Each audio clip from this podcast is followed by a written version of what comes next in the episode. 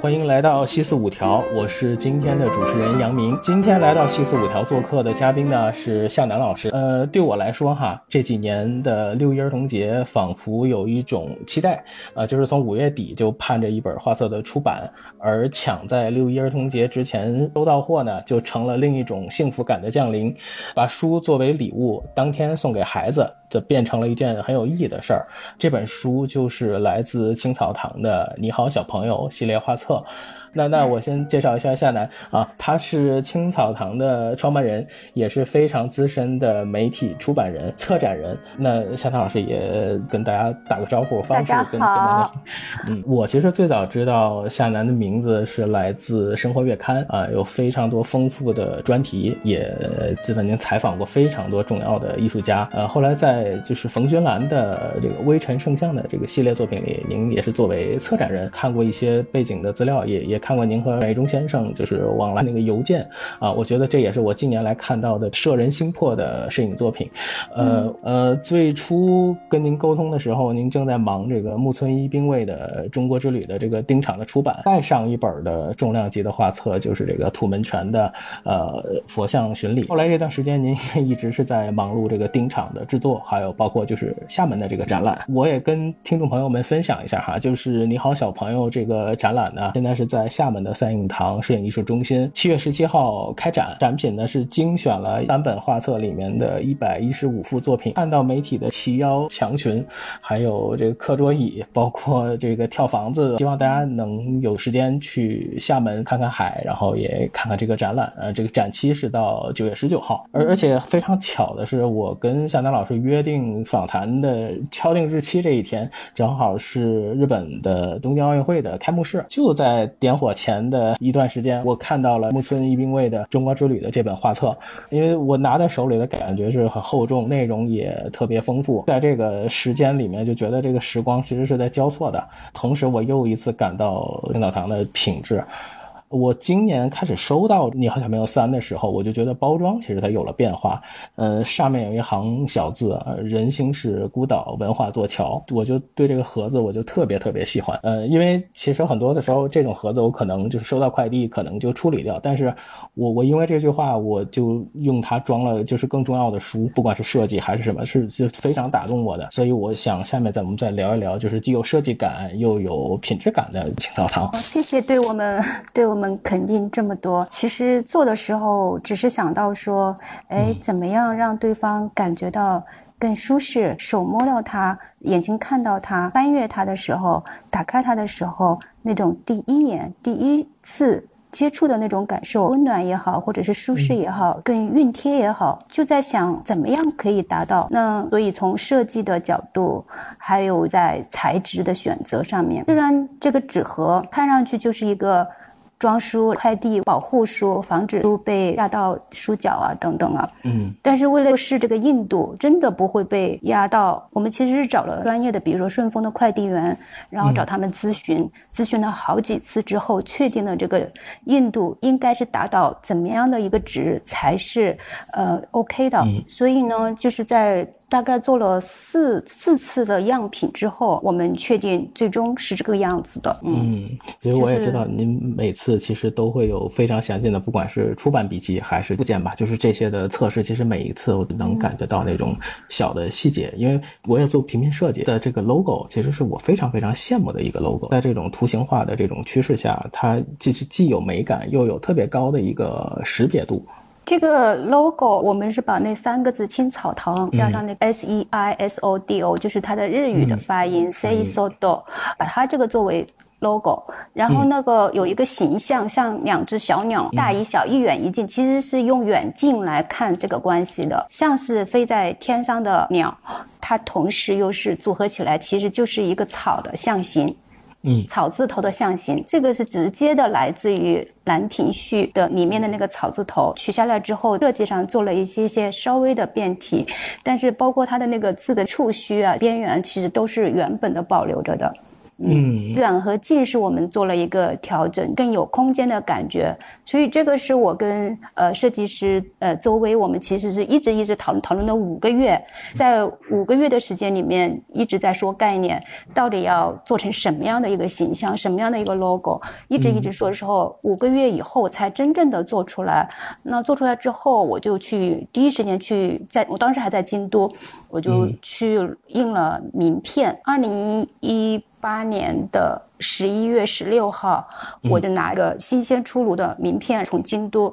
到东京，这是我给到的第一张名片，我给到秋山先生。哇，啊，这这个过程就是太太迷人了，也很也很动人。青草堂在京都和在上海就都是有工作室，工作室对，工作室就原本只是在京都，去年因为疫情我滞留上海，那当然也因为我们的书后续的后端的，包括销售，包括像宣传这些东西，决定说还是要在国内成立一个。工作室，嗯，那当然在上海是最合适的，因为我们所有的印刷的事情都是在上海的雅昌。雅昌，嗯，后来就十一月份的时候，我就大概花了二十多天的时间去看房子，最后一个看中的房子就是现在租到的这个工作室，看中了之后就就第二天就签约，把所有的那些事情都 都了结了。嗯，其实工作室，其实刚才也聊到，从您的朋友圈，还有就是您的朋友，呃，就是有分享过咱们上海工作室的这边，我我都有看过一些照片，啊，除了就是非常简洁的用品之外，其实墙上也挂着秋山先生的作品，呃，阿兰的作品，包括您那个灵感墙上是吧，一直就在制作的一些新书打样和一些创意啊。对，那个灵感墙是一直是在更换内容的，就是会随着阶段在做什么事情，然后就会更换。对，我觉得这个方法其实是特别特别好啊！我我我之前在一个采访里听到您说，京都和梦到过的世界如此接近，我我就是非常喜欢，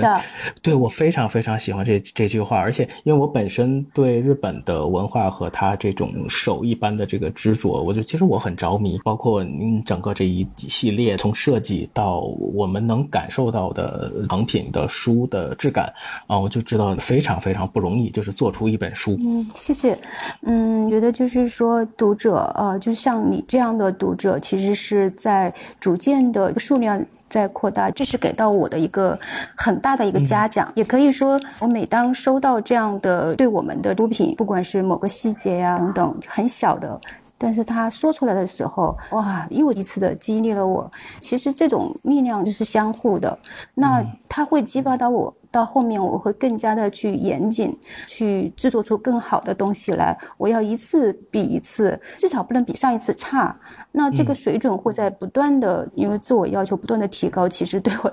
挑战也是蛮大的。是是，这个大的跨越的分数，那个其实是容易的，一个小零点几的那个变化，零点几的提升，其实是非常非常的难。就也希望就咱们的作品越来越好，因为我记得您之前分享过，进度好像有一百个书号是吧？就是。是的，对，所以就是说我要活到一百岁。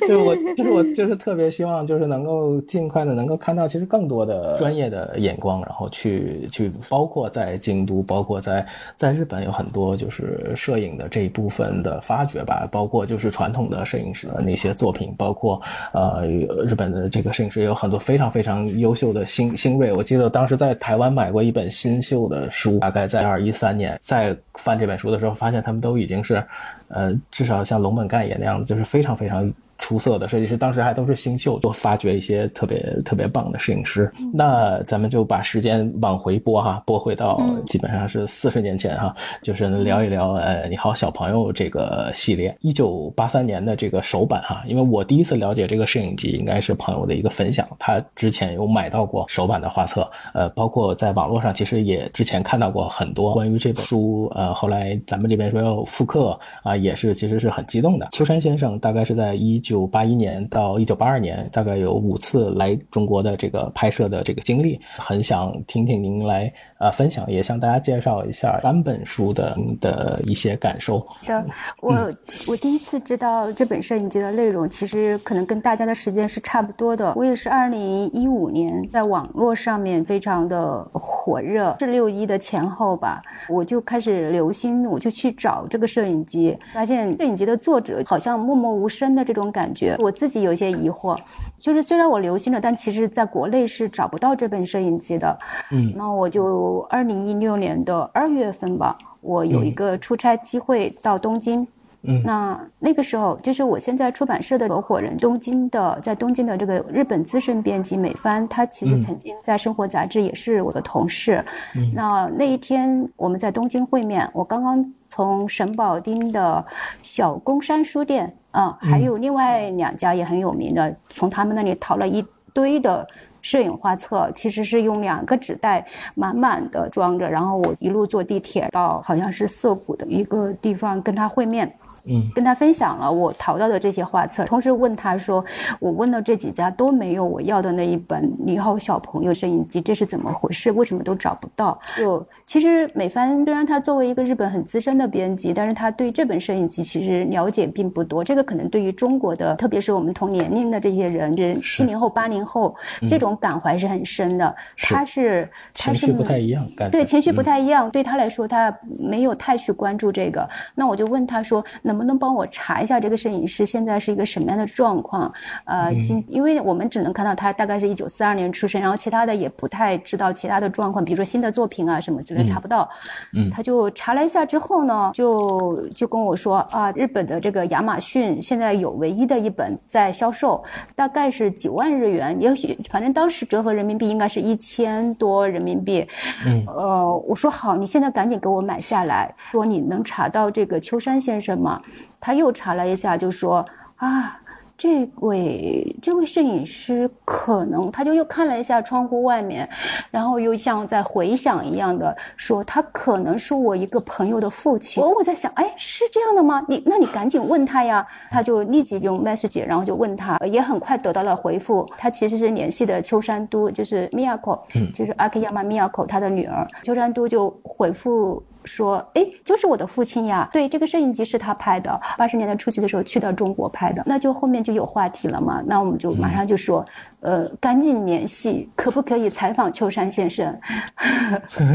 这太奇妙的缘分了。是的，很奇妙。嗯，密亚口到后面说起这一段的时候，他也常常说，真的很感谢这件事情，因为联系上秋山先生以后，包括他参与到这个制作复刻版，包括又整理后面两部，他的那个精神气。就回来了。之前他一直属于有种点身体欠佳，在休养的状态。那家里人对他一方面是担心，一方面也都觉得呃休养也挺好的。但是现在看到他为一些事情在忙碌，然后充实，每天有具体的这些工作在做，心情很愉悦。当然，他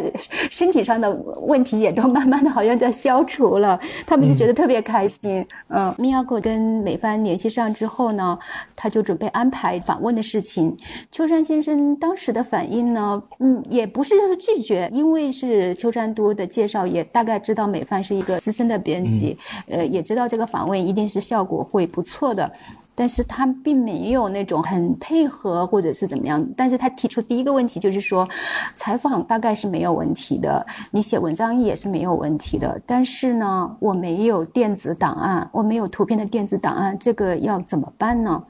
啊，这这是我第一次遇到这样的问题，就是就是说，你问一个摄影师约稿的时候，他告诉你说我没有他的档案。嗯，那你要怎么办啊？对吧？他说，因为这些底片呢都在仓库里面，要找呢非常的麻烦，而且不一定找得到。你听起来好像怎么会有这样的事情？你就觉得这个，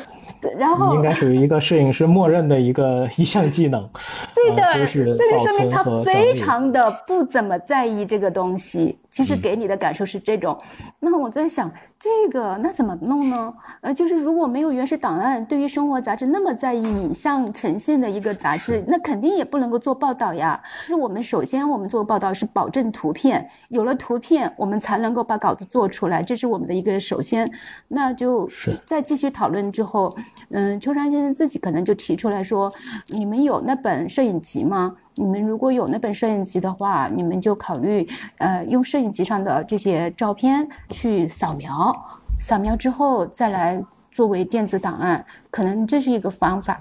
嗯嗯，其实 也就是我们唯一的一个方法。那也好，就这样吧，就想应该没有问题吧。因为美方刚好两天后就收到这本摄影机，他看了一下画质的质量，他觉得应该没有太大的问题。如果是高清扫描的话，还要再做一些后期的处理。处理。那因为咱们原来生活月刊那个。开本应该是所有杂志里最大的，而且 A 三的开本，对，而且画质是特别好的那种。打开包括小别册，包括每一页的最好。天地人真善美，诗礼乐，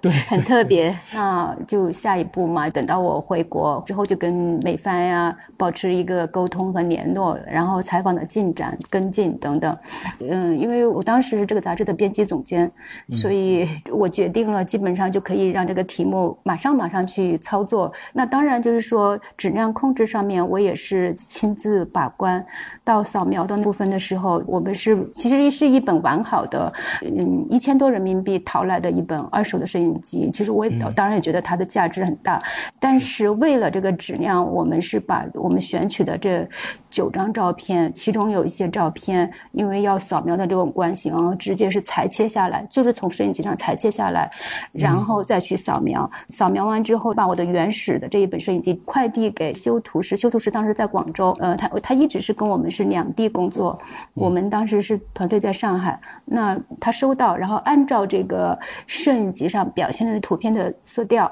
再来去调整一个最终的一个电子的文件，再来给到最后制作的这个部分。嗯，大概是这样。那当然就是秋山先生看到这个呈现的这个杂志是很开心，同时有一点意外，就会觉得。说在这一个非常有限的条件下，但是你们这个制作出来会还挺好的，会很好。所以呢，就是我们在二零一八年十一月十六号，我们第一次在东京真正的见面的时候，我们谈这个复刻版要做的时候，他首先问我，一个印这个复刻版的这个印刷厂是可以在这个生活杂志的这个印刷厂同一个印厂吗？我就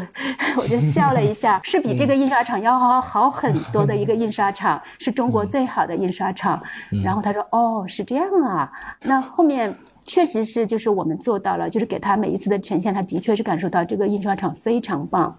嗯嗯，大概是这样。第一次跟他见面，他把底片这手其实是有点颤抖的。嗯，就是底片，因为当天的下午找到了。就为什么其实是那一天的下午才找？因为那天我们要见面了，已经预约好了。呃，口头上是答应了复刻版这个事情可以做，但是也说如果底片找不到的话，这个事情就还不能决定，你一定要底片找到了才能够做。他当然。决定了这个事情要正式做的话，他一定要底片找到。那秋山秋山都他在这在在这个其中担当了一个很重要的一个角色，他就因为他也是一个一个时尚杂志的编辑，也会知道这整理这些记忆是很有价值的，所以他就是从从旁边就是从旁去催促。催促了秋山先生，就是说，他说：“爸爸，如果你你不方便找的话，你就把这件事情放着，我会来家里来找。他们是不是住在一起的？他就说什么什么时间他会提前来，然后来帮父亲一起来找这个底片。可能秋山先生一听就有点紧张，因为可能自己的东西都是自己分类管理比较好嘛。嗯，他就觉得，与其你来帮我找，不如我自己先去找好了。所以，所以就是在秋在秋山都抵达他家里之前，他把底片找到了。嗯，看来也没有这么费劲啊。对我们，我们也觉得好像没有很费劲，就说找就找到了。就是就是说，他要不要找的问题。那这么多年，他就一直放在那里不管，没有要找的心思。那肯定也是，他就觉得这个事情其实没有一定要做，或者说没有没有什么理由让他去驱动他去做这个事情。一直到真的是直直到我们出现。因为之前有听说，国内就中国国内有几个出版社已经联系到他，通过画廊也好，业界的朋友啊，这样转转的打听到联系到他，他都表示的比较淡然，嗯，没有太去把这个事情往下面走，也都也也也一直是跟我们最开始说的是，我没有图片的电子档案，我找不到底片。作为摄影师，我又学了一招。嗯，那其实还是还是咱们就是用诚意去打动了秋山先生。嗯，我我觉得我觉得是缘分，嗯，特别是秋山先生很感慨，就是说复刻的这个版本，他也觉得很好，很喜欢的时候，他就说啊，他说我们这真是缘分啊，嗯。嗯，我看每次秋山先生在画册下面就是写一段话的时候，就是每一次都比每一次真诚，每次都不舍。我我是能，我是能感觉出来。他最开始就复刻版的时候，就是那一页的文字，原版一九八三版是没有那一页的，就那一页是个是个空白，他没有没有这个具体的要去跟读者或者是建立一个交流的这种。这个是我单独提出来的，就是在制作复刻版的时候，除了几个内容上面的一个变化，特别是封面的变化，那这都。是经过一个一个比较面对面认真的讨论，这一页要不要写东西？然后秋山先生，我记得他当时第一反应是，好像呃摄影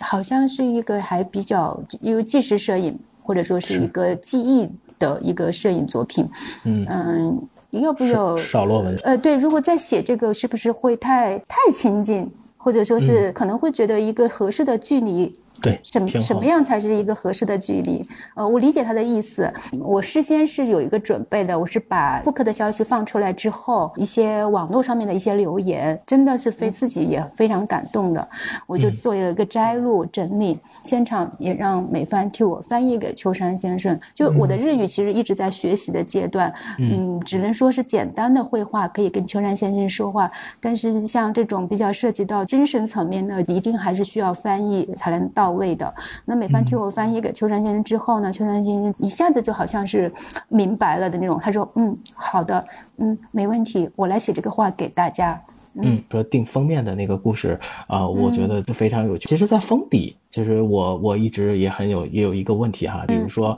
在这个设计在讨论的时候，呃，三本书的封底非常的一致性。从内容上来讲，就是第一本就是它是复刻嘛，就是是应该是跟之前的成都武侯祠那个男孩是一样的。然后后面的呃第二本就是成都拉小提琴的那个男孩和第三本昆明公交车上的那个女孩，这这三个其实他们都属于很小尺幅的一个展示，但是其实封底。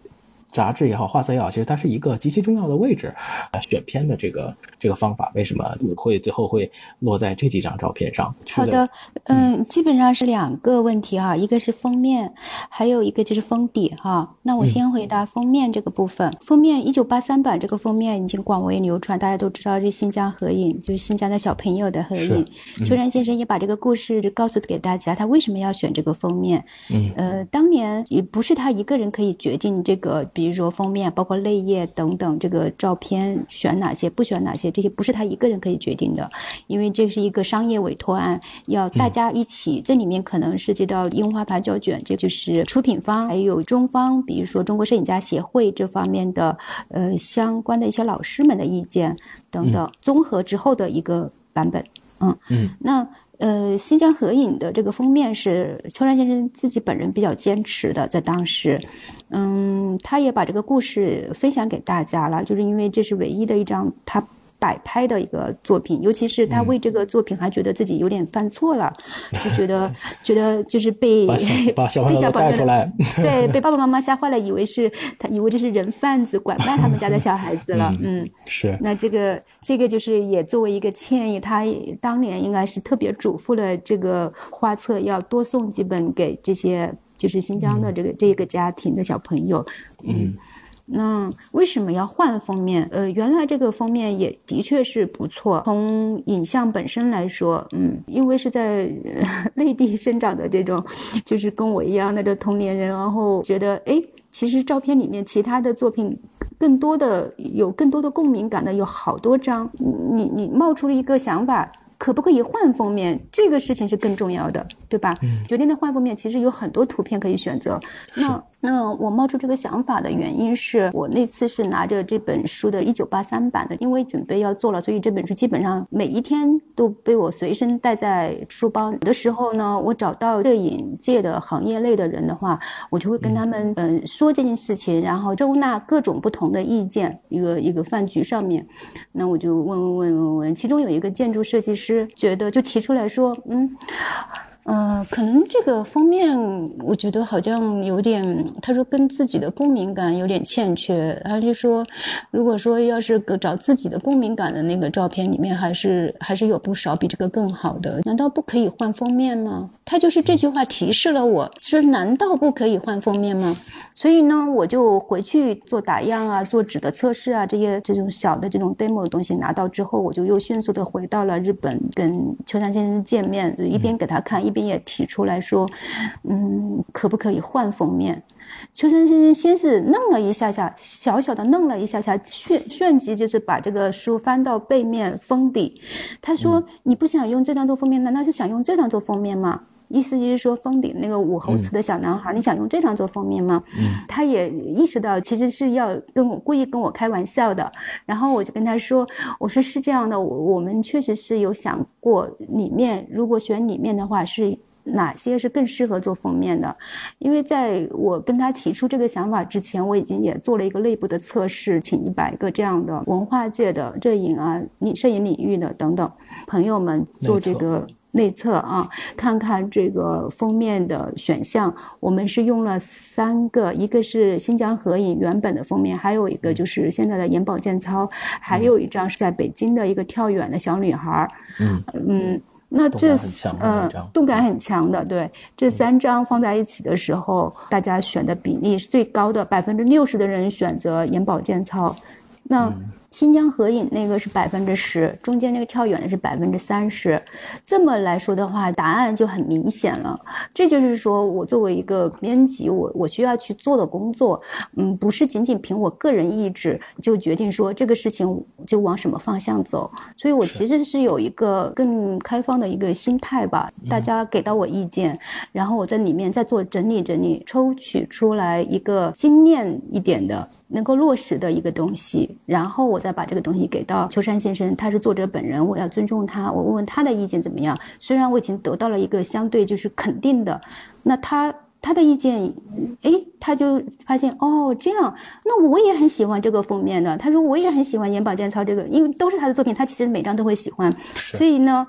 其实我想，他其实并不是他决定，他想决定哪张就哪张。他，但是他看到你为这些做的这些事情，然后他会觉得这是一个很很有程序化的，是有一个来源、有根据的一个东西出来，那他就觉得愿意听你的意见。我觉得是这样的。然后他就说：“那好，就用这张吧。”这张也很好，我也很喜欢。他跟我们开玩笑说：“他说这个是呃中国的小朋友们一定要去做的吗？”我说：“对对对，我们从小学一直在做这个，就每个课间的时候经常会做这个眼保健操。”他就开玩笑说：“嗯，这样的话，那些眼镜店那些人，那他们就会不开心的呀。”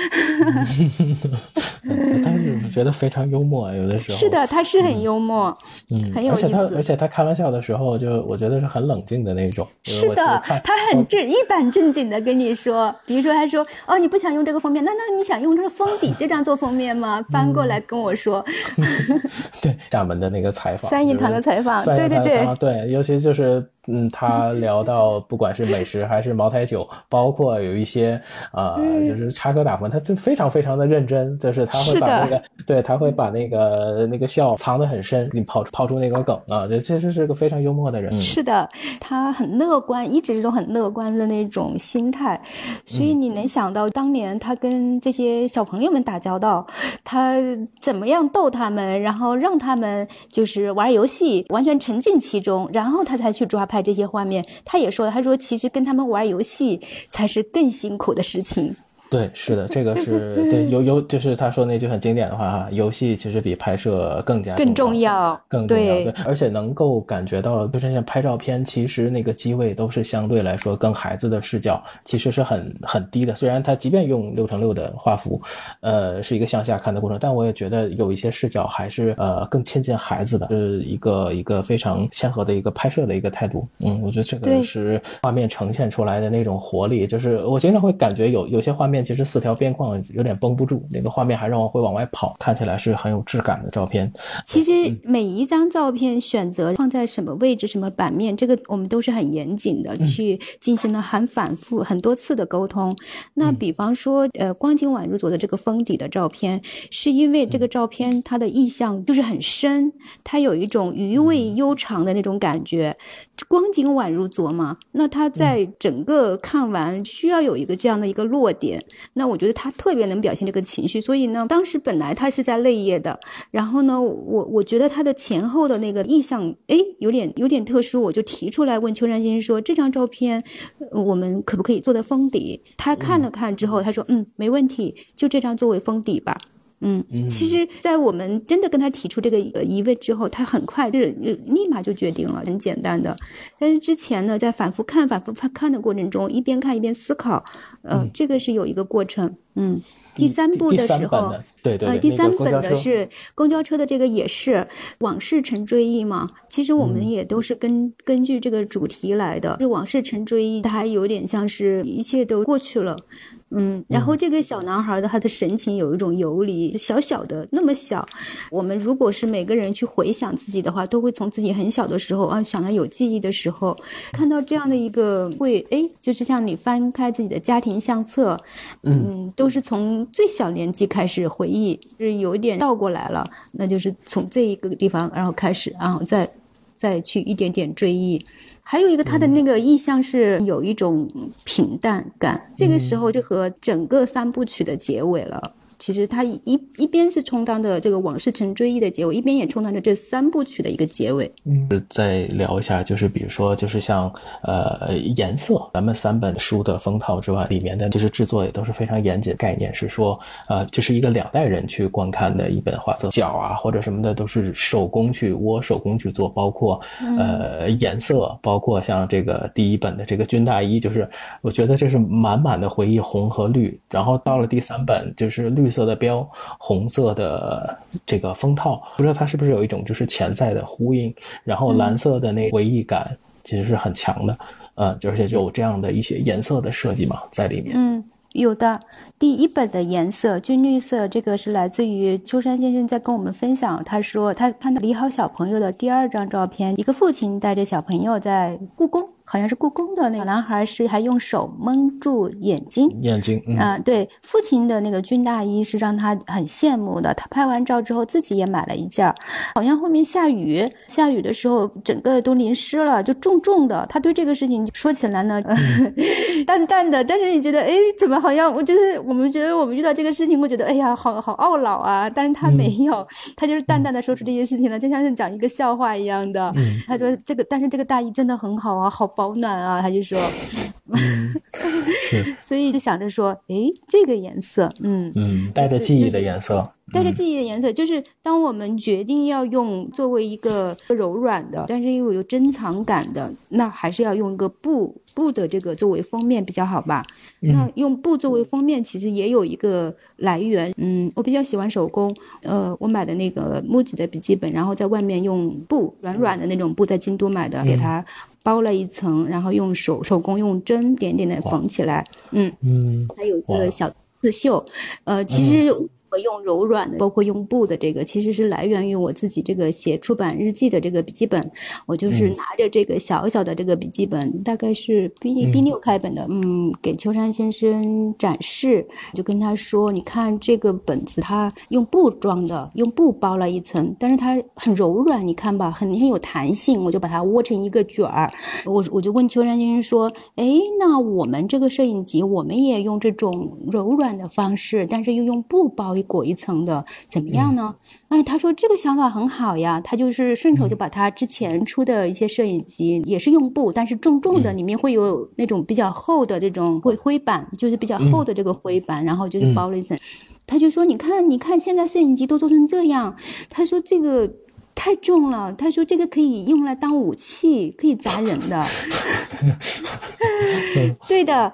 呃，其实我们都有这种想法，那就是说不不谋而合，就是想哎，要把它变成一个柔软的呃东西。所以呢，嗯，在我提出这个之后，我就去跟印厂沟通，让他们去付诸实施什么的。嗯嗯，所以我们这个产品在整个就是雅昌印厂也是非常独特的，他们没有遇到过客户是这样，因为基本上所有的都要求是做的那种比较厚实、大布头、大的开本，一看就是很有架势的这种。但但就是我们这本呢，以既保证了那个就幅面比较大，看照片比较方便，同时也能够拿起来，它不是一个负担，不沉重。嗯嗯，而且打开现在每一页翻，包括就有时候会用读书架那样看。就是它打开张完全的对，完全的打开。这个是因为后面封底，这个真的要专业在真的做出版，特别是经常有阅读摄影书的读者会有这种体会。它其实是在后面特别人工，这个是全部要靠人手去一个一个的做，做这个折位，呃，做这个折位之后造成一个缓冲。它就是在翻的时候呢，会让书页都自然，每一页都能够自然的展开，可以超过一百八十度。嗯，这样的。嗯，那那其实我我顺着下一个问题问，就是您可以聊聊您跟雅昌就是互相折磨的这种 这种关系，应该是他们从零号的样书，包括到让您满意的这个过程，因为其中应该有非常多的故事啊，比如咱们的书的第一版的印刷，到这几年间它第四次印刷，您可以分享一下小三机的这个印刷的故事，还有八五后的那位雅昌的师傅，您是怎么怎么折磨？他包括我，我知道您对微小的调整，所以我我挺很想听听您讲述背后的这个故事。其实就是说，呃，青草堂可能跟别人不太一样的地方。我其实每次看到这些，我是就是特别感动的。嗯嗯嗯，这也是我希望达到的一个状态。呃，你会议的时候，对我来说，我我就是嘉奖了，嗯，其他的我都不想要，这个就足够了。就是这样，你你调整的这些东西都非常的微小，大部分人其实并不介意，他们也不太知道说这个到底怎么样就变好了一点，好在哪里或怎么样，但是这个对我没关系。但是当有人表示或者是会议到，那这个就太太美妙了。嗯，因为的确我调整的东西都很小，甚至就是说出现盗版，他们都会说有的有的还是从事摄影行业的人也买到了盗版，他们也不以为意，不是不太认为那个就是盗版，说明他们盗版的质量还是比较高的。但是当当然就是把两个版本放在一起比较的时候，会发现这个细节的差异是无处不在的，每一处都是差异，纸啊，嗯，所有的印刷图片图像成成像的质量，对。中间的对页。的那一部分裁切的和就是它的处理方式的，因为。其实这个就还挺沉重的哈，这个盗版这个话题，因为我那倒也也还好，也要就是我已经面对了挺长时挺长时间了，所以也就还好吧，保持一个正常的心态来面对。其实印厂，呃，印厂跟我对接，通常呢是由一个人专员，就是他们叫销售专员哈来对接。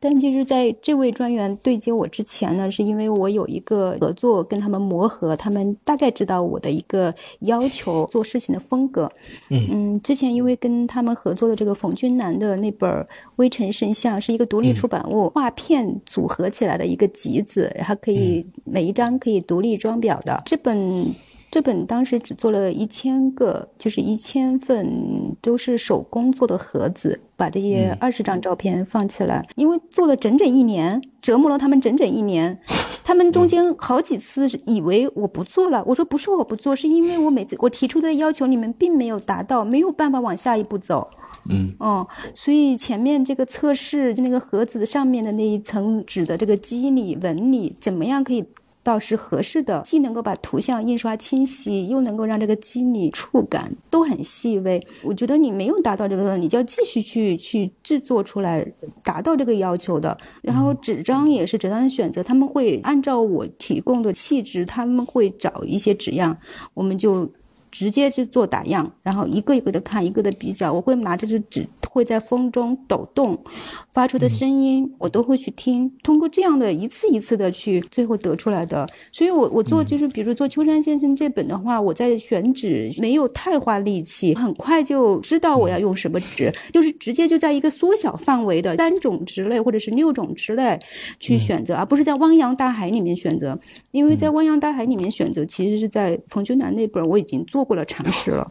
嗯嗯，复刻版的那一本那个销售专员是前段时间离开了印厂，当然跟我没有关系，这个是他自己 他工作的他工作的一个他的一个转换，他在亚昌也挺长时间了，是一个现在是一个新的对接的专员，专门是做摄摄影术这个部分的，但是这个新呃。嗯，对，嗯，之前对接我的那个其实负责奢侈品的，所以每次他们，他们比如像迪奥啊等等是这样的一些品牌的，所以每次他们车队来送单的时候，他们直接就上面写的这个送单奢侈，我在想，他们 送这个打样过来就叫奢侈，这是什么意思啊？后来才知道他们是这样一个分类。那现在是一个摄影组的一个专员，但是他也刚刚对接了没多久的时候，他就嗯，我听闻的，他就说，嗯。我都不知道为什么这个夏楠总是跟我提出一些我从来不知道的问题。嗯。真的就是，其实是个互相成长的过程，因为您不断的有有其实是因为因为真的是比较细，这些好多包括这个行业这个领域，很多人也没有去注意到那么细。但因为因为我的这个过程，就是包括以前在生活杂志十几年的经验，加上我去日本学习观察到的体验，加上我自己的阅读，我也看一些国际上有名的出版社的这个摄影书，我我我看到的这些。东西我就直接就学习到了，学习到了之后，我就会把这些东西记下来或者什么，就是时不时我有的时候会拿一本书过去问他们，你帮我查一下这个纸是哪里的，这个纸是可能最接近的纸是在你你们这里是不是有可以给我给我做打样吗？就是这样的，全副心思只在这个事情上面，嗯，周围的人其实都会对我有有点紧张的，嗯。因为因为我知道的，因为我能了解到的，向南老师应该就是平时是喝茶吃素，是吧？然后平时的爱好就是逛寺庙 淘旧书。我觉得在这个时代里面，就是非常难得的一种生活状态，尤其是很浮躁的情况下，这个我觉得是。其实是我非常非常羡慕的一个 一个一个 一个不用羡慕，这个没有什么，这个是每个人的选择。可能就是说，我自己是一个嗯异类吧，就是我自己常常也这么觉得。在日本，如果有朋友，日本的朋友问我说：“啊，是中国人都这么认为吗？”我说：“千万不要认为 中国人都这么认为。”我说：“我是中国人里面可能比较少数的 这种人群，包括我的想法，包括我对于一些事情的看法等等什么的，我们。”不要这样把我的想法认为都是中国人的想法，这个不不不不一而论的。嗯，哎，我我也听您说过，您也拍照片。其实我也就是我其实还挺期待，想看看您您拍的照片是什么样的。嗯，可以呀，有机会的话，大家一起分享自己拍的照片。如果有这样一个群组的话，我也 我也愿意分享一下。我曾经在一个比较长的时间段里面用胶片拍摄，这个也是因为因为拍胶片，后来就会跟钟老师，然后他的工作坊。呃，包括工作坊很多同学都认识，嗯，这是一个跟他们结缘的一个一个开始，因为嗯，胶片摄影就是跟数码摄影是有有挺大的区别的，我觉得这个应该不用我再去重复，嗯。特别是在你你本来你完全不记得这个事情，有一天冲洗出来啊，你得到这个图像的时候，你就觉得哇，那一幕就是时光的印记，瞬间啊涌上心头，这种一下子就把你覆盖，然后一些事情然后就浮上心头。是我我有的时候我用数码拍照片，可能呃大部分的时间只是记录那个瞬间或者那个时光，但是如果用胶片，尤其这种冲出来又经过一定时间，我甚至是能闻到那个味道的，就这个是。是胶片，我觉得就特别迷人的一个质感。除了它的银盐的颗粒之外，就是我觉得它还有就是嗅觉的那种那种东西。我我这个是我我能感受到的胶片摄影的一种一种魅力。嗯嗯，是的，我在这个行业或者说是跟摄影完全没关系的人啊，他们会觉得胶片是上个世纪的东西，是怎么会还有人用胶片来拍照片？就会这样认为。因为我这个就是我的这个搭档，国内这个就是邹薇，他同时也做着一个胶片冲洗的这个店，叫菲宁公园，据说是这个量最大的，好像是在他们这里，这个好像是淘宝数据吧。从他这边反馈得到的信息是。这几年用胶片拍照的人是逐年递增，是的，是的，嗯，这个是让人这个很诧异，因为特别是不太接触这个的，我会觉得这个太古董了吧，这个太麻烦了吧，而且这个怎么会有有还有这种冲洗服务什么的？嗯，是，其实从大概十几年前，好像，呃，慢慢的，其实就会有这种一点一点复苏。其实现在身边的朋友也都是在用胶片记录生活，我觉得这是挺挺动人的，因为确实跟数码不太一样，数码就是太没有那种珍惜感。虽然它，而而且拍过数码之后再返回去拍胶片的时候。你就会觉得胶片摄影师特别不容易，就是能拍到的那些影像哦，他竟然会这样给你拍下来。虽然也是呃，可能是要连拍，或者是有这种很多次的尝试，也许摄影师那个一卷可能只有一张被红圈框起来，但是他能抓到那个瞬间也是非常不容易的。嗯，而且那个而且那个质感是是跟数码完全是不同的。嗯，在秋山老师的这个画册里面，其实我也发现了一些特别有意思的事儿，尤其因为我生活在北京，就比如像。第二本的二十九页的，嗯，应该是一个孩那个女孩在前面走，后面两个人在书报栏。因为那张照片我印象里应该是在北海公园，因为呃我经常带我女儿去北海公园玩，而且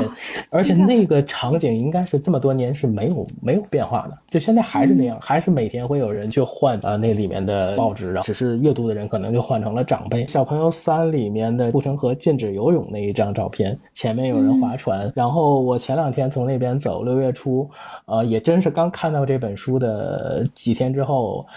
再从那边走的时候，人跟我说，不管你是共享的单车还是自己的自行车，你也不可以从那边骑过去了。我觉得其实有时候看照片，包括结合一些生活里面的这些变化，我觉得这都非常有意思。孙山先生他应该走过的那些路，应该是有摄影家协会去带一些地方吧，或者是有一些不知道是不是指派，或者是一些可以。目前还是可以找到的一些场景，我觉得那个环境通过这个时间对比之后，我就觉得就是。非就是这个时间感非常的有意思。是的，嗯，最早在做寻找小朋友的这个计划的时候，也有人提出来说，我们寻找这个照片里面拍摄过的这个地点。嗯嗯，这个计划后面为什么没有实施下去？其实也是呃，就是一些客观的困难。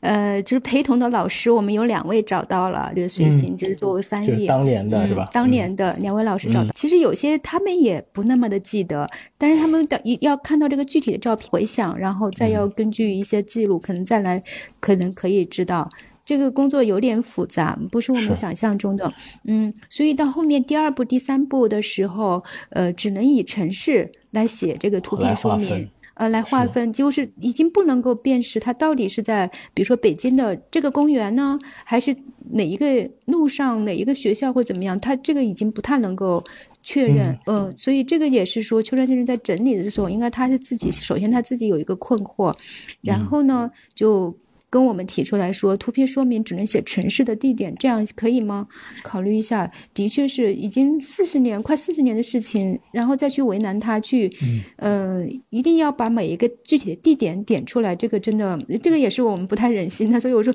呃，这个没 没有问题，呃，变化太大了，那就是写这个城市。如果呢，真的有人辨识出来它是哪里的话，那我们再去慢慢的去得到一个确认，嗯。比方说有一个照片，嗯，光景宛如昨的，就是我们其实也在那个书签里面用到那一张，在成都拍摄的一个妈妈带着女儿，然后在卖凉水，就是他们叫凉水，或者是叫那，就是夏天喝的那种饮料，自己制作的，呃，有点像酸梅汤。旁边是一个，开始的时候我们也认为是哥哥。但是后来，比如说像张海儿，他也是在我的朋友圈，然后呢，他就向我点出一个很关键的细节，他说：“他说夏楠，这个不是这个不是哥哥，他应该是年轻的，长相比较年轻的丈夫而已。”然后我就问他说：“你看他的这个衣服的这个旁边，他是有一个袋口袋，口袋上面有烟，有烟和。”放在这个口袋，这个是那个年代的，就是像爸爸这个身份，他们常常会放的这个位置。嗯，所以，哎，我我就觉得这个太细节了，因因为他是摄影师，他就会观察一切细节都会关键。然后还有成都的摄影师罗明义，他也在我的朋友圈，然后他就跟我说，这个在我们成都啊是叫卖凉水。就是，就是大家都去买凉水喝呀。就是那，然后他们是在成都的一个电影院门口，旁边他还有一张海报，有一个乐山的这个字眼，对吧？嗯，那就是有一个乐山的读者呢，买到了这个光景宛如昨，就跟跟我们的后台的小同事，就是说，你看秋山先生来来过乐山，很兴奋，但同事说。你们图片说明写错了，不是成都，然后你们应该更正，一定要更正。嗯，我们我们就跟他说，这个确实是跟秋山先生再三核对过的，就是因为只能写地点的话，地点这些信息它是非常准确的，它能够保证正确性，因为它都是按照这个地点去分类它的这个这胶片的底片的。那。那我们就说，秋山先生给我们提供的就是这个没有问题的。后来这个乐山是怎么回事呢？他写乐山是一个演出的一个队伍，乐山是什么？然后呢，半把剪刀，赵氏孤儿，对，赵氏孤儿，半把剪刀是那一个呃戏剧的戏剧团，好像是那个年代比较有名的一个剧团。我那那天还查过一下。嗯，哇，所有历史的线索都是可以通过照片的细节都会能够找到和还原。嗯，这个是一个特别有意思的发现。嗯，乐山市，嗯，人民川呃川剧团，呃，推测应该是这个。嗯，因为去查了一些背景资料，这个名的非常厉害的，所以就是被请到成都来做这个演出。两部剧也是在在那个年代八一八二年的时候非常重点演出剧目。然后还有一个半把剪刀，照着孤儿，双阳公主。哇，嗯，大概是一九八二年的成都某剧院的门口，就是当时我写的是，就是说女孩和哥哥一起帮妈妈卖饮料，我在自己就是写了一个读图，自己读图。嗯，那就是张海儿就给我留言，觉得他的这个留言对我来说太有有价值了。他说：“你看他衬衣胸前口袋里有一包香烟，应该是长相年轻的丈夫。”的确是的呀，这，所以就是说，这个是多么关键。然后我们就跟那个读者后来跟他交流了，就说这个确实不是在乐山，秋山先生的地点里面没有去过，就是在成都拍的。然后他他说好吧，他有点 还有点小就是接受，嗯，对失望接只好接受这个事情，觉得秋山先生原来还是没有去过自己的家乡。对，其实那种归属感，我原来也在马格南的网站上有搜索过。我因为我是天津人，我就直接在上面搜“天津”两个字，我看到有马格南的摄影师，真的就在离我家大概三。三百米左右的地方的一个小广场。拍过照片，就当时我这样查照片，我觉得也是非常好玩的一个事儿，尤其是摄影最好的一个一个机构里面的摄影师，嗯，我觉得这个 应该是都有这种照片的这种归属感。是的，确实是这样的，嗯，就是 好几个城市的好几个城市的朋友，比如说去杭州单向空间的时候，杭州在做的就会说啊，崔小先生当年为什么没有来杭州拍摄呢？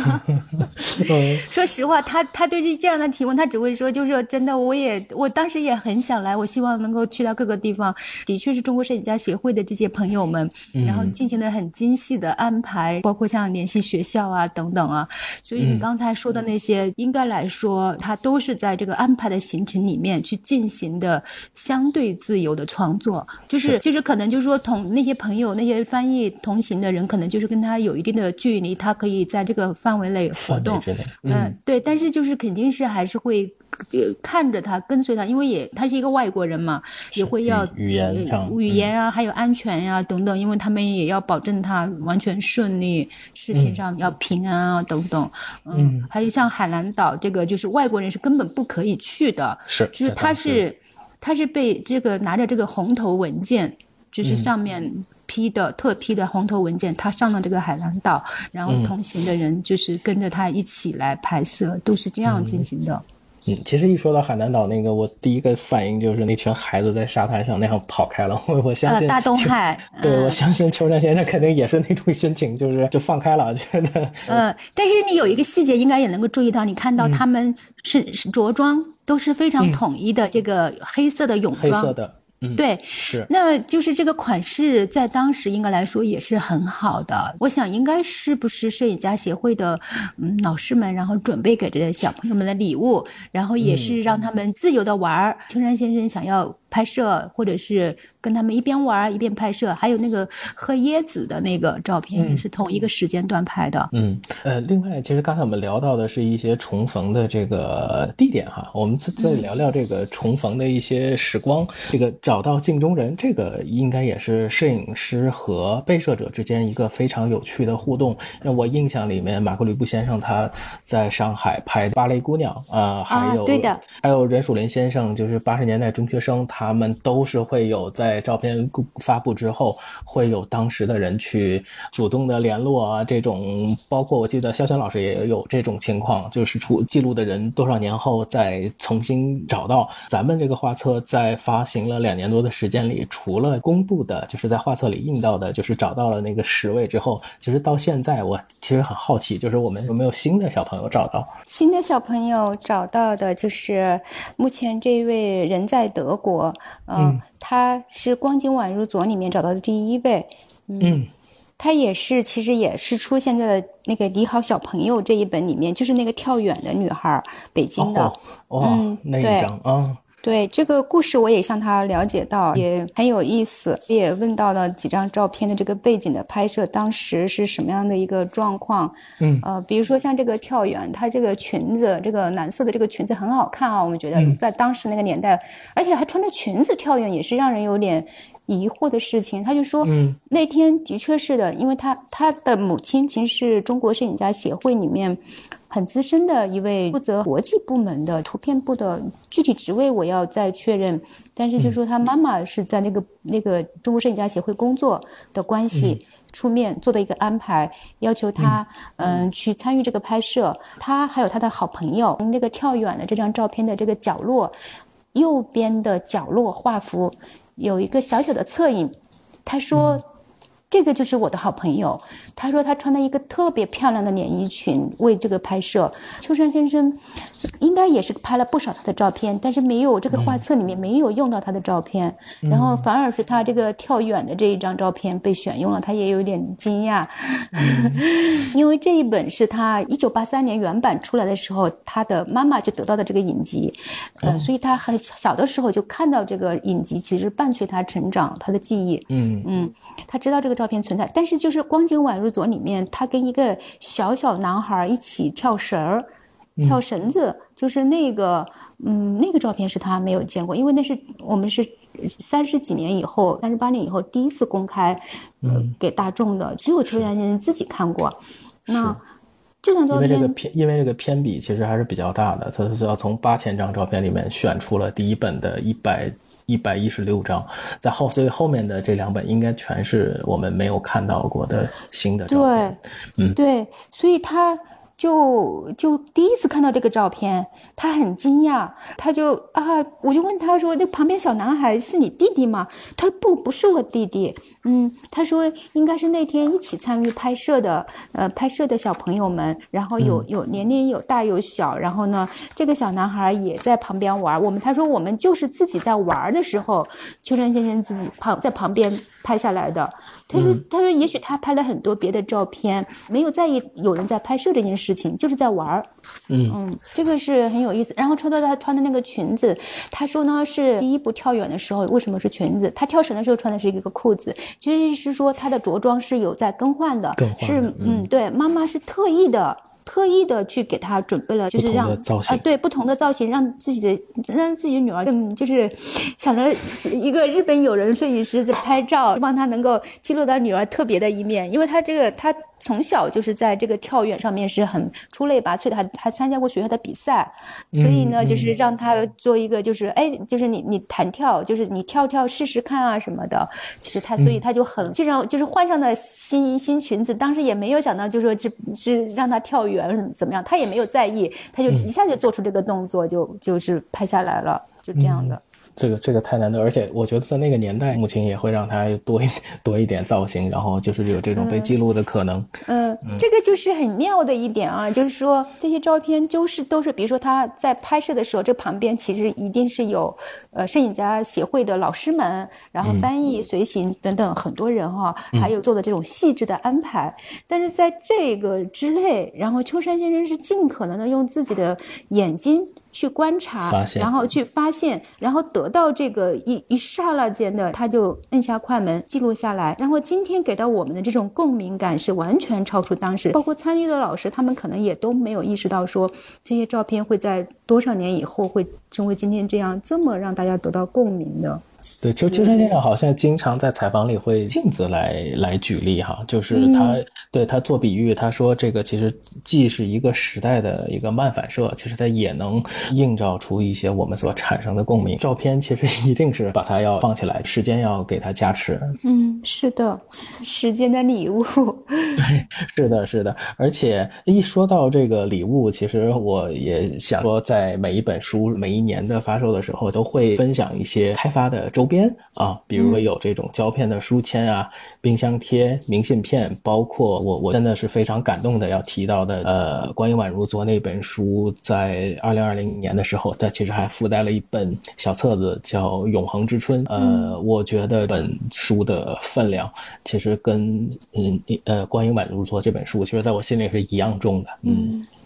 因为因为小梁老师也是武是武汉人嘛，所以我觉得就是您做这本册子的时候，其实也是一种记录，沉应该是一个相对很沉重的一个记忆，所以它非常非常有分量感。对，那个时候因为在人是在京都，然后什么事情也做不了，只能看到网上的这些信息。当然，李文亮他的这样的一种意外的去世。也是让人非常非常的惋惜，嗯，其实也是一代人身上都有的那些共通的东西，也是一个普通人，然后在自己的职位上面尽可能的做好本职的工作的这样一个人，就是说起来就太普通了，就是我们每一个人也都是跟他差不多的，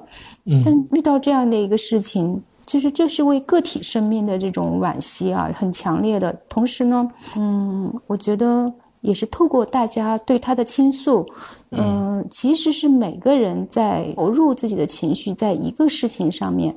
那如果用文字的方式，嗯，整理，并且是一种印刷出来，在若干年以后再回头来看的时候，那它产生的这种文本的这种力量感的东西，它会显现出来。就是。现在我们其实还不能够确知它到底是一个什么样的一个力量，但我觉得若干年以后可能会说这个是后疫情时代，它改变了很多人的生活，很多人的轨道，不在我们这个一起共同的感受这个时间等等，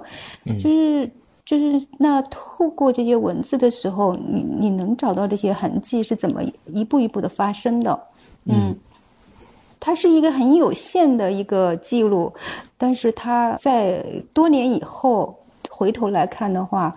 它会显现它的价值。嗯，是的，是的，小册子我一直放在书架的正中间。它是有点沉重的，所以呢，当时是否要跟这个一起配发，我们是内部是有过嗯疑问的，有几次讨论。那后来。还是决定着按照之前最早的这个计划去做，嗯。嗯，可能这个真的是有一点，就是我我我在做事情上面整体逻辑上是还是一个比较理性有条理的，但是在这个事情上面的确我有一点就是感性的成分在，就是更增强了，就是决定说呃不管不顾的，然后就把这个事情做出来，嗯。嗯，然后印厂方面也是比较的配合了我的工作。嗯，其实还有一个小点，就是这个小册子的这个，我们是叫它口袋书嘛。嗯，它的确是一个小小的放在口袋里面的，你可以在地铁上啊，或者是很随手翻阅的一个东西，但是真的很感人。然后，然后这个它上面的那个书籍有一个。小小的一个藏青色的这个是取自于《光景宛如昨》这本书的布封的剩余的废料。嗯。嗯，这两本书是前后制作的，就是在《光景宛如昨》装帧的时候，那个小书就是在印刷阶段，我已经嘱咐过印厂说把这个废料保留保存。嗯。嗯，我说会用作这个设计，然后会让他们去做丝网印刷，上面烫这个字等等。其实秋山先生的那一段留言就是说非常遗憾不能来中国，但是我是，嗯，我们我很高兴我们我们遇见我遇见你，就是这样的一个表达，其实也是因为疫情那。所以我想，如果有一个东西也能够记录这个年代、这个时代当下在发生的事情，作为一个配套，我觉得也是可以的。嗯，是的。那个真的是动人的一个作品，嗯，这个数量是很有限的，可能就是说很很很少的，嗯，应该是应该是说第一批在发啊，对对对，第一批的朋友们拿到了，后面就很快就没有货了。嗯嗯嗯，我觉得这样其实也，其实我觉得这样也蛮好，就是说让他能就是放在每个人的心间吧，这种，嗯，对。其实我其实咱们也都开发出了很多跟这个影像配套的一些这个小周边哈，因为我看明信片还有冰箱贴，我印象里面。我去到朋友家，有很多喜欢摄影的朋友，我发现他这个冰箱上都会贴着那个安静的那个那个牌子镜子，对对对啊，然后包括明信片，其实应该也是一个很很广的一个可以就是间接的画册之外能够看到秋山先生作品的一个一个方式，包括现在的很多手提袋也都是比较精美的，就是咱们还会有一些继续周边的这些设计吗？嗯，有的，我们现在正在做的一个东西是嗯。也可以理解为，就是说三部合集的一个小小一点的随身携带的版本，嗯。这个呃，对，这我们正在做，呃，但是它，呃，我可能只能透露这么多，不能够不能够说更多。但是这个它的确会让你嗯随手携带，放在背包里面，然后呢放在车里面，放在作为礼物，就是因为它的价格来说的话也更亲民一些。它是三部合集放在一起，哦，那太有意思了，小小的，但是在编辑的顺序上面，我们完全打破了，就是把三部放在一起。整个杂糅重新来编辑，嗯，哦，那然后继就我们继续期待吧。对对对对对对对对，对 我我太兴奋，我怕说出来太多了。对，其实已经说了好多了。请大家再期待一下，嗯，它它不是一个普通的一个三部合集，它还还是很有意思的。反正大概呃，希望能够在九月底能够上市。好，我觉得只要是工作议程，只要在上面，我觉得你们都可以提前或者是超质量的去完成，啊。另外，我还有最后一个问题哈，咱们这个画册拿到手里面，就是在每一个贴纸上，就是打开包装的时候，都会有圆形的不同色彩的这个标签，我是。比较珍惜哈，我每一本其实都会小心翼翼的把它撕下来，尽量不撕坏。然后呢，那个保持那个原型，我会贴到画册的最后一页上。嗯，而且现在有很多的这种艺术类画册，包括我去年还买过一套这个王志宏先生给西江英公做的这个自传三部曲，它也是这样的一种设计方式。呃，我我想了解一下，有呃有没有这种可以相对独立保存它的方法？因为我觉得它也属于画册的一部分，因为上面的因为上面的。语言和年份吧，因为咱们这个是年份，然后有的是信息量很大的，包括就是佛像那一本，就是我觉得那都很非常非常珍贵，因为我觉得他们是属于一体的。我就想有没有可能他用一种另外的方式能够也保存住，因为那个塑料封撕掉，我觉得有点可惜。嗯，我觉得唯一的方式就是这样，就是说呢，呃呃，在里面附赠一份。对，啊，在你里面，然后就是说，这样你就是也呃也舍得撕撕去护封，然后这样也你可以自己手工，然后为自己贴一个位置，嗯，这个可能是唯一一个比较妥善的解决方法，因为不不光是你一个人提出来，之前也遇过好几个人提出来，然后他们都是用这种方法，是说用自己用剪刀小心翼翼的剪出来，然后呢再贴到自己笔记本上或者贴在什么位置，嗯，就是跟我说这个时候，我也觉得挺其实挺开心的，因为原本我是我是比较反对腰封。书里面就是一定要做一个腰封，腰封上面信息量特别大，很多就是让你觉得这个腰封你你你不舍得丢，嗯，因为丢了之后你怕这些信息到时候你想要核对的话无从找起。但是吧，它它的设计的感觉又让你无法把它作为一个像书签啊或者什么东西，就是总是觉得有点不好办。而且尤其是放在书架上面的时候，它可能跟别的书在一起，然后容易还划破它这样的事情。所以我自己日常生活的这个习惯，我就知道说。不要尽量不要是设计一个腰封这样的一个存在。那嗯、呃不做腰封的话，那就做什么呢？所以就想到说做一个贴纸，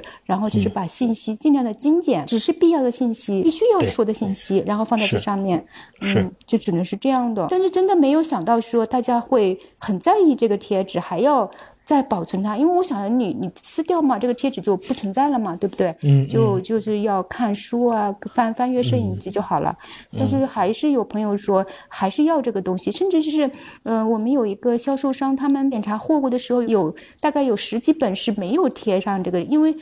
因为那个印厂也会，只要是人工的，就是会发生各种这样的贴纸的这个部分。大家认为就是说这个是一体的，就是这个、这个信息也好，或者是设计的感受也好，它就是一个完整性。其实那个位置，就我们每一个贴纸的位置，我们都是规定的。比如说眼保健操，它就是在它的手臂上面，会给印厂的工人就是保留一个预留的偏移的一个一个空间，但是不能够偏移太多。然后那个嗯、呃那个光景宛如昨，它是坐在一个那个小女孩那个下巴的那个下面，然后尤其是要把一一道光要要要流出来，不能够完全缝合。然后它是在那个，还有就是在那个 Dear Old Days 那个 S 挨着的，嗯，就是在在其中间那个女孩的肩膀上，就是这个。还有就是第三步的车轮的底下，它不能够放到车轮，把车轮压到，其实都是有范围的。呃，对，全都是有范围，然后规的规定的很细，他们可以偏离一毫米，或者是反正就很小的一个，就因为已经三个点都画出来了，他们能偏移的位置就很少。我们也都会把这个位做出来，并且让他们打印在他们装针部的这个工人的这个案头，然后每个人都是按照这个唯一的位置去尽量的接近，就是你可以偏一丁一丁点没有问题。这就是大家看到我们的书，基本上好像就是一个位置贴出来的，这是为什么？就是其实是因为是在监督每个细节都没有去放任过，嗯，包括像里面小小的日本书都会有的那个我们叫注文条、注文卡，就是那个其实是书店以前就是在日本，比如书店他们要下单了，他们就写一个这样的填上数量，然后寄给出版社，然后以前都是这样人工去操作的嘛，因为现在都是邮件、电子邮件就可以了，这个纸头基本上不太存在，所以现在也有一些日本书是取消这个东西了。那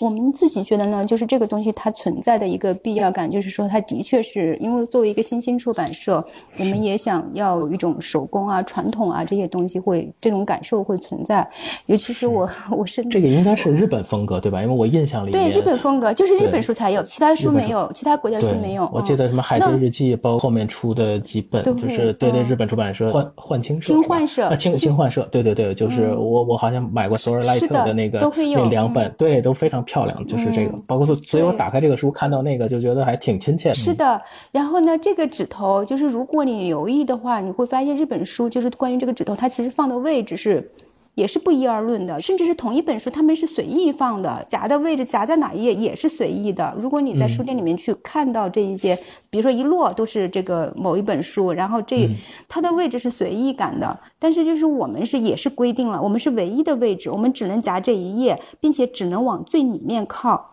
嗯，哦，没有没有，就是偏离的怎么样呢？因为我我们看上去就是很舒适哈，其实是在这个背后，我们去检查了这些可能会引起不舒适的部分，然后一个一个一个的去调试到位，是这样。嗯，明白。咱们其实是比日本做的阅读感更舒适一些。尽可能的、尽可能的去，呃，检查出不足，然后都是去调整到位。嗯、反正我我跟团队的朋友、同事们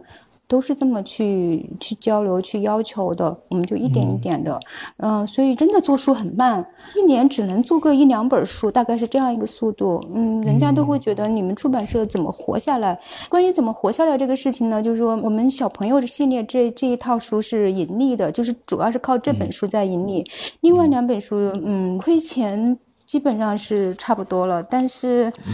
怎么说呢？因为小朋友这套书给我们打下了一个基础，那只要还是有这个就是在家运的这个状况，我们就还能够产生的利润可以再支持到再下一本书的制作。就是木村以兵卫这本书是一个摄影圈比较小众一点的产品，然后土门泉佛像巡礼。也有它的一个受众，也也相对小众，嗯，然后后面我们还有还会做到这样一个也过世很多年的一个画家熊谷守一，做他的画作，还有做他的一个摄影集，一个摄影师拍摄记录他的晚年生活的一个摄影集，这个我们正在计划当中。那这些都是都听起来不会是太大众的一个领域的，那我我是不是要做？其实我判断一个题目的时候，我不会觉得说受欢迎或者不受欢迎，我是觉得它是真的触动人心，嗯。嗯，这个路选选内容和当时您在生活判断其实还是不太一样的，是吧？这个其实更多的是呃，能够自己会在艺术上能得到一些呃滋养之后，然后把它分享给更多的人。嗯，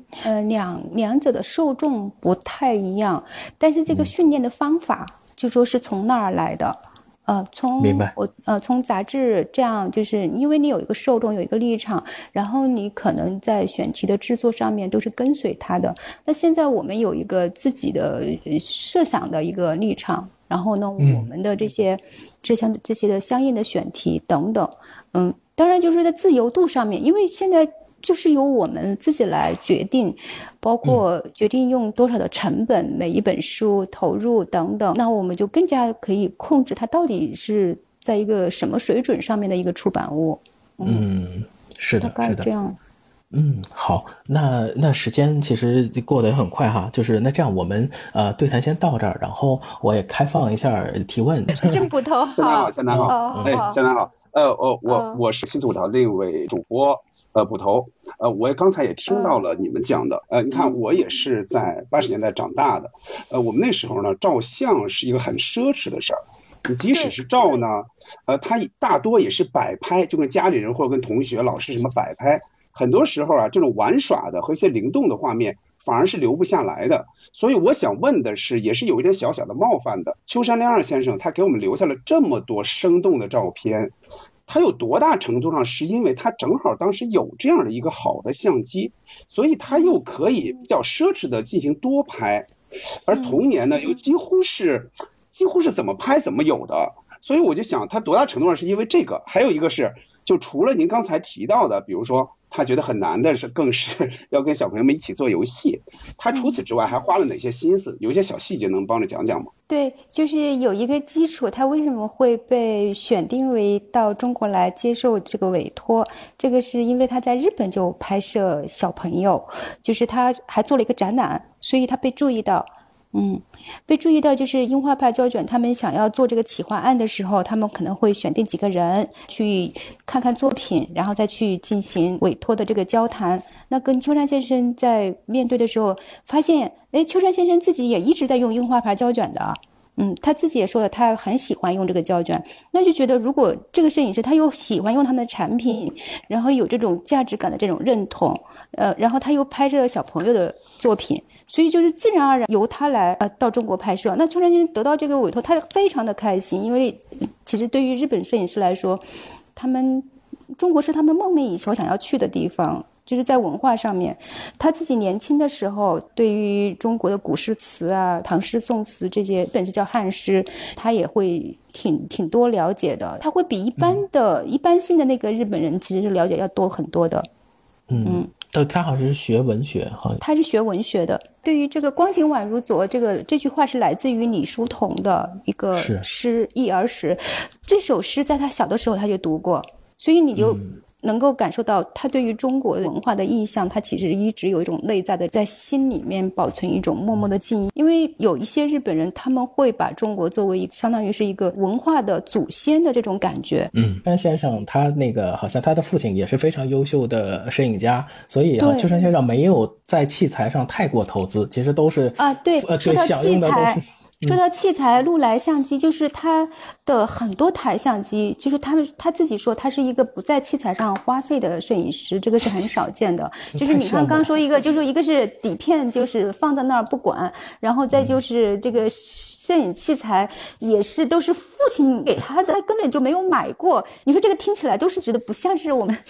我们通常了解的摄影师的这些行为，但是在他身上就是这样的，他就把小的时候就是把摄影机拍拍动态的，爸爸给他的。的这些照相机都当做玩具一样玩，也无所谓他玩玩不玩坏或怎么样的问题，因为太多了，他就是一直用到他几十年，一直到到现在他还在用，所以这个这个事情应该说是他得天独厚的这些条件吧。嗯，那他现在有用数码拍照片吗？嗯，他没有用数码拍照片，他他手机也不用，他不用手机的，他家里人跟他联络只有家里的一部电话机。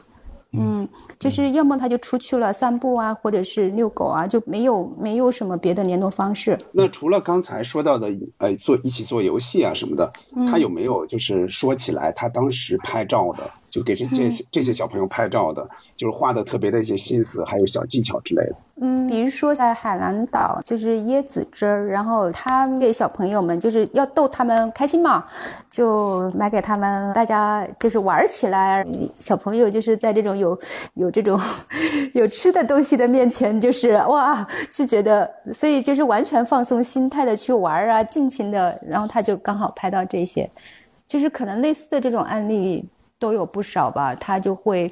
准备好，就是取悦小朋友的这种。当然，就是说他以前在日本拍摄小朋友的时候，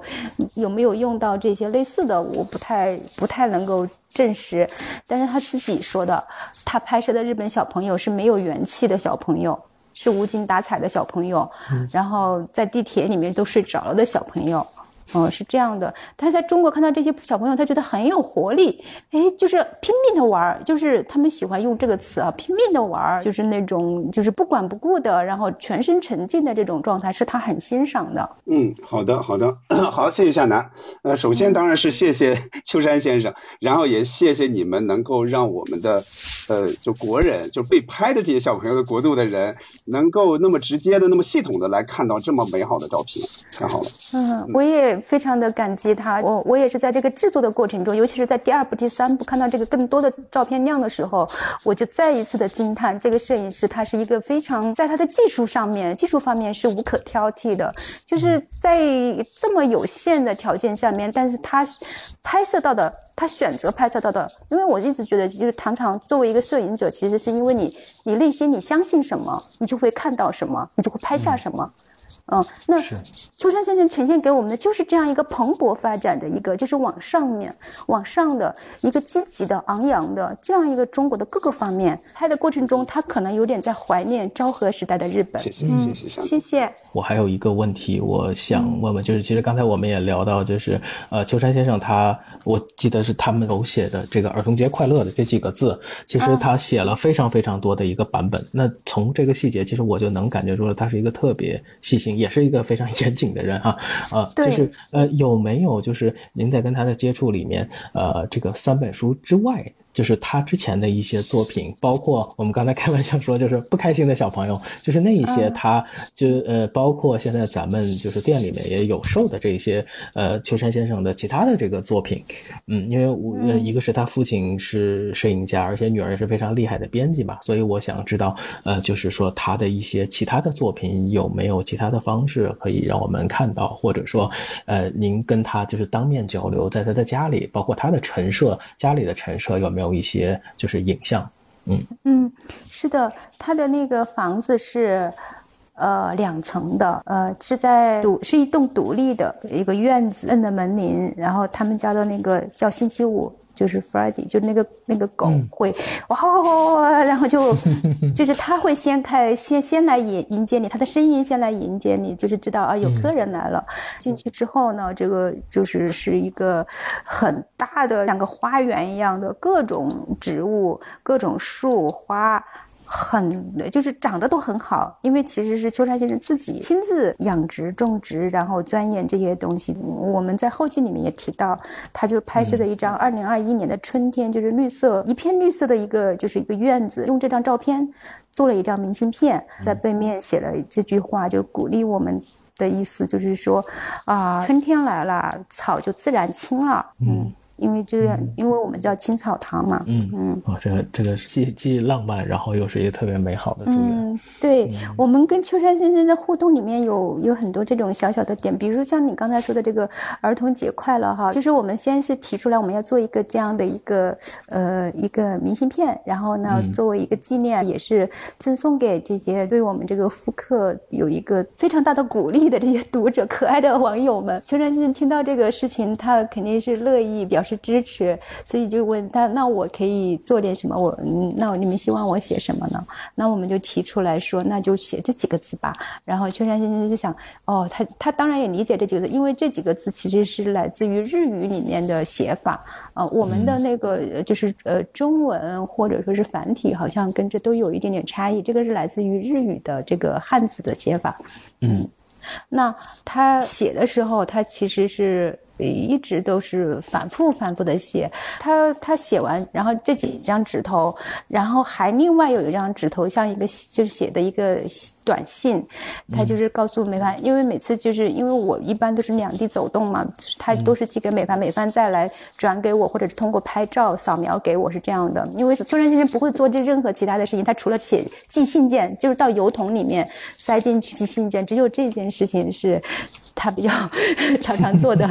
所以呢，嗯，就是美帆收到他的这个信件，然后展开来，他就给我拍了一张照片。我一看这照片，天呐，写了这么多，他就展开这个这个信件，就告诉我们说，邱传先生说，他说总也不满意，你们看着用吧。嗯嗯，短短的这几个字，就是写了很多，但是好像我也总也不满意，他说你们就自己挑着用。嗯。是，这每次都这个是真的是非常让人感动。所以就是为什么在那个后记，就是在《往事成追忆》那个后记里面，我有简单的，我就没有做渲染，简单的提到一句，就是说他是竭尽全力。就是尽管是在一个那么优厚，就是我们看起来啊，因为他也被就是红头文件这样到一个地方，然后学校、幼儿园全都开放给他拍，对，提供好就是车呀，各种车都准备好，然后也有很多的茅台酒等着他，对吧？就是听起来就是像嗯，就是就是说他在每一个拍摄的当下，他是竭尽全力的去摁下快门的，嗯。嗯，是这句这句话，其实好像也是跟那个冰田英明先生在对谈的时候，他提到的这句话。他说：“如果没有竭尽全力的话，你是得不到那个照片的。”嗯，是。来，那我们这边现在有一位朋友，我们来把他接进来。好，呃，两位老师好啊。呃，我是我是西四五条的忠实听众。然后那个，谢谢。呃呃，感谢两位老师的分享啊。摄影是呃纯粹的门外汉啊。第一次看个秋山亮二的这个摄影作品。就喜欢上了的感受啊，就是从一个最就是最感性的角度来讲，我觉得就是摄影师对于摄摄影作品的关系，那如果能够让人让人有特别好的感觉的话，我相信至少应该有两个原因。首先一点呢，就是呃，这个摄影师拍摄作品最后他拍的。无论是什么对象，他可能最后拍的还是他自己，越拍越是自己，越拍越是自己。然后另外一个呢，就是拍的被更多人记住的话，他对拍摄对象，他是有很强烈的感情在这里边，而且这个感情是可以完全不用文字去表述，就直接用照片就全都代表了这么一种感觉啊！我不知道我的感觉对不对啊？这不是我要问的问题，我想请问一下两位老师啊，呃，我发现照片它实际上是。呃，瞬间的提取啊，我我有的时候有一种感觉，就是提取到的瞬间，其实有时未必是真实的感情，呃，就是提取到的表情，在那一瞬间给人的感觉是这个样子的，但是在流动的像里或者在流动的这个现实的这个时空里，其实他的这个情绪所表达出来的，好像和这个定格的瞬间是有很大差异的。嗯，就是在这个秋山亮二老师在拍摄这个照片的时候，通过您您二位对他的了解，您觉得他是那种，就是把握住了这画面时影这段时空影像的真实的感觉，所拍即所见，还是说其中也有一部分就是就这个情绪，并不是像照片所。表述的那么表现的那么饱满，我大概理解你的意思了。呃，其实刚才我们谈到一点，部分的回答到你的问题，就是创作者应该是他相信什么，然后他看到什么，然后是他拍下什么。我觉得应该是这样一个过程。嗯，然后你刚才说的那一点，那个瞬间，现在看到的是瞬间，但是在这个人物形象在后面流动的这个过程中，他可能他并不是，可能差异甚至很大这种情况。我我自己有一个很深的体会啊，就是冯君南拍摄的《微尘圣像》的那最有名的这张，就是预备着的童女。我不知道你有没有见过这张照片？嗯，那这张照片我是见过这个被拍摄者的这个本人。真的是差异非常大。就我们看到小女孩，她很很圣洁，甚至你忽略她的性别，忽略她的年纪，所有的目光其实是落在很单纯的眼神上面。她对于世事一切完全单纯的那种。嗯，那我见过她本人呢，她是一个很羞涩的小女孩。当时拍摄的时候可能是九岁，见到她的时候应该是念初中，大概十五岁左右吧，十四五岁的样子，跑过来打个招呼。嗯，也是在冯牧师介绍之下，嗯，一直也不愿意说话，是羞涩的抿着嘴笑一笑，就是跟你影像里面完全，就你没有办法去把它变，很秀气、很漂亮的小女孩，但是就是跟这个照片里面的这种，这种能够打动无数人的这种一瞬间的那种眼神的那种光芒。这个差异太大了啊！那再说到秋山先生的照片，本人说到的一个细节是比较触动我的，因为记得那个时候他就说他为什么从报道摄影离开，成为一个自由摄影师，其实是，嗯，来自于印度的那个拍摄。他印度的大饥荒，其实这个作品在日本得了很多大奖，就是作为一个年轻的新锐摄影师，他也是很快引人注注意。但他他反思一个行为是。他自己在酒店喝着可乐，在冰箱里面拿着可乐喝，然后再去拍这样的画面的时候，觉得这个是有问题的，所以他他觉得这个不是他要他要从事的职业，他的这种内心的煎熬给他带来一种非常大的不愉快，所以他决定说，他应该还是要拍摄他身边的人比较好，关怀他身边的人，看看他们在做什么。嗯，嗯这个也是后来他的这个照片的这个风格比较就是安静或者是自然，包括他拍的那个金青一九。大概是一九七五年到一九七七年的这个中间，在那边度过了一年多的时间的一个拍摄记录，就是在日本高速经济高速发展中的那种小城的那些人的状态，嗯，还有他后来在日本在东京这边有拍摄的这些小朋友的照片，他就开始记录或者拍摄关注的是这个部分的人群。那秋山先生他可能就愿意偏向自己内在的这个部分，嗯，用影像去呈现。他的身边的、周围的，他的内心对他们的关切和关怀，嗯，所以你刚才说到那种就是对人物的这种尊重，对他的爱，哦，其实的确是在画面里面你能够感受到，画面里的小朋友也是有的是直接面对镜头的，是以善意，呃，这个跟西方摄影师拍摄的时候小朋友的那些眼神的光芒是很不一样的。是，都可能小朋友会有好奇。嗯，是不是还有没有回答到的？呃，我觉得您回答的很好了。我首先感受到的这个画面是非常的真实，呃，非常的这个真情流露。无论是拍摄对象，还是拍摄者自己，或者说我更愿意相信，这不是一个瞬间的问题，这是一个，嗯，就是一个比较永恒的，或者说比较持续的状态，就，嗯，就停放在那儿，是一个真实的、持续的状态。我更愿意相信是这样。啊，没有了，谢谢。嗯。确实是这样的，你相信什么，你相信什么，你就看到什么了。其实，在我我学习摄影的过程里，我了解到的就是秋山先生，他为他很喜欢的就是摄影师弗里兰德，是吧？是。对的。我看了他的很多照片，觉得包括他在精神上的铃木先生，也应该是有很多哲学或者是宗教会有非常多的，应该也是会有一些受这些影响吧。我觉得看他很喜欢的摄影师拍的照片，那我大概能也能了解他其实。是有一些想法和有一些观察的方式，啊，包括我觉得宗教更强能量的注入之后，那个照片其实不太一样的。嗯嗯，是的，铃木大拙是他很喜欢的一个，就是一个禅禅者，很好的阐释了禅是什么。秋山先生，嗯，阅读面其实是比较宽泛的。后面还还有一个分享，他就是阅读的那个摄影方面的就是养分啊。他也跟我们分享过的。有有机会以后，我们可能会在这方面再去整理一篇，就是对对他影响的这些公号，或者是再用文章的方式，然后让大家知道，就确实是越来越多的朋友们对他为什么是他记录下来了这个八十年代的这个小朋友，嗯，其实也挺多日本摄影师和包括西方摄影师来到中国拍摄，呃，也有很好的条件。那为什么是秋山先生拍到了这些让我们觉得很真实的这个部分，就是触动我们内心的，所以就想要寻此，就是想搞清楚这些这些来路。嗯嗯呃，就是说我我也看过那个木村一兵卫的那一本新的画册，呃，其实也想问问您，就是说，呃，以您的经验哈，就是不同时段都会有不同的呃摄影家来到中国，像马克吕布、像斋藤康一、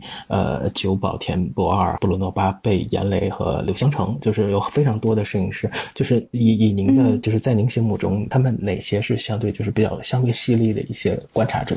是每个人有不同。的犀利的角度，角度，嗯，对，嗯，他们的侧重，他们的观察，其实刚才那位朋友说的挺有道理的，就是说他们拍什么，其实拍的最后都是他们自己，我挺认同这个说法的，嗯，可能跟他们个人他的性情、他的修为等等都是有关联的，但是他们。他们只是说不同的人而已，所以会呈现出不同的影像的质地。嗯，对我来说哈，我是一个编辑的角色。我刚才又回到最初的一个话题，我觉得还是应该持平手中的一个姿态。我这些我都很喜欢。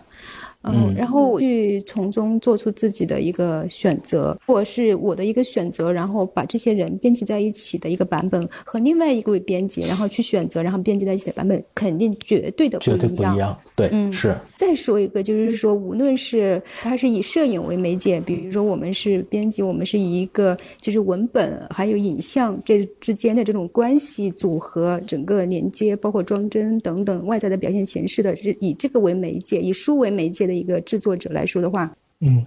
我们也是一个创作者的身份，我们最终看到的，或者说是关系到的，还是那个自己。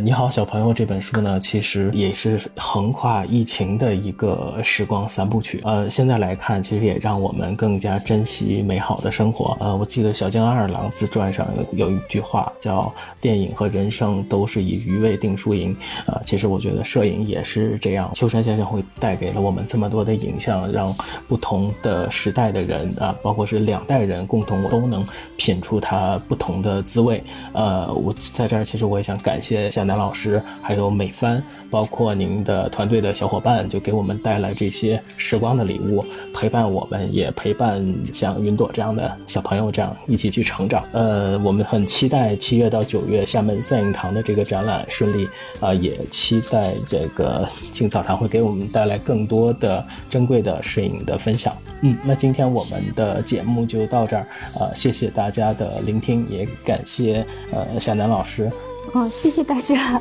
谢谢大家，我也觉得很开心啊，有这个机会，谢谢，谢谢，谢谢，好，那就那我们今天就到这儿，好，希望后面还会有机会到这儿来，好，非常非常期待，因为像您说很多的新的作品，我们也都是非常期待能够看到，能够再有这个机会能够一起聊一聊，嗯，谢谢，谢谢，拜拜，谢谢。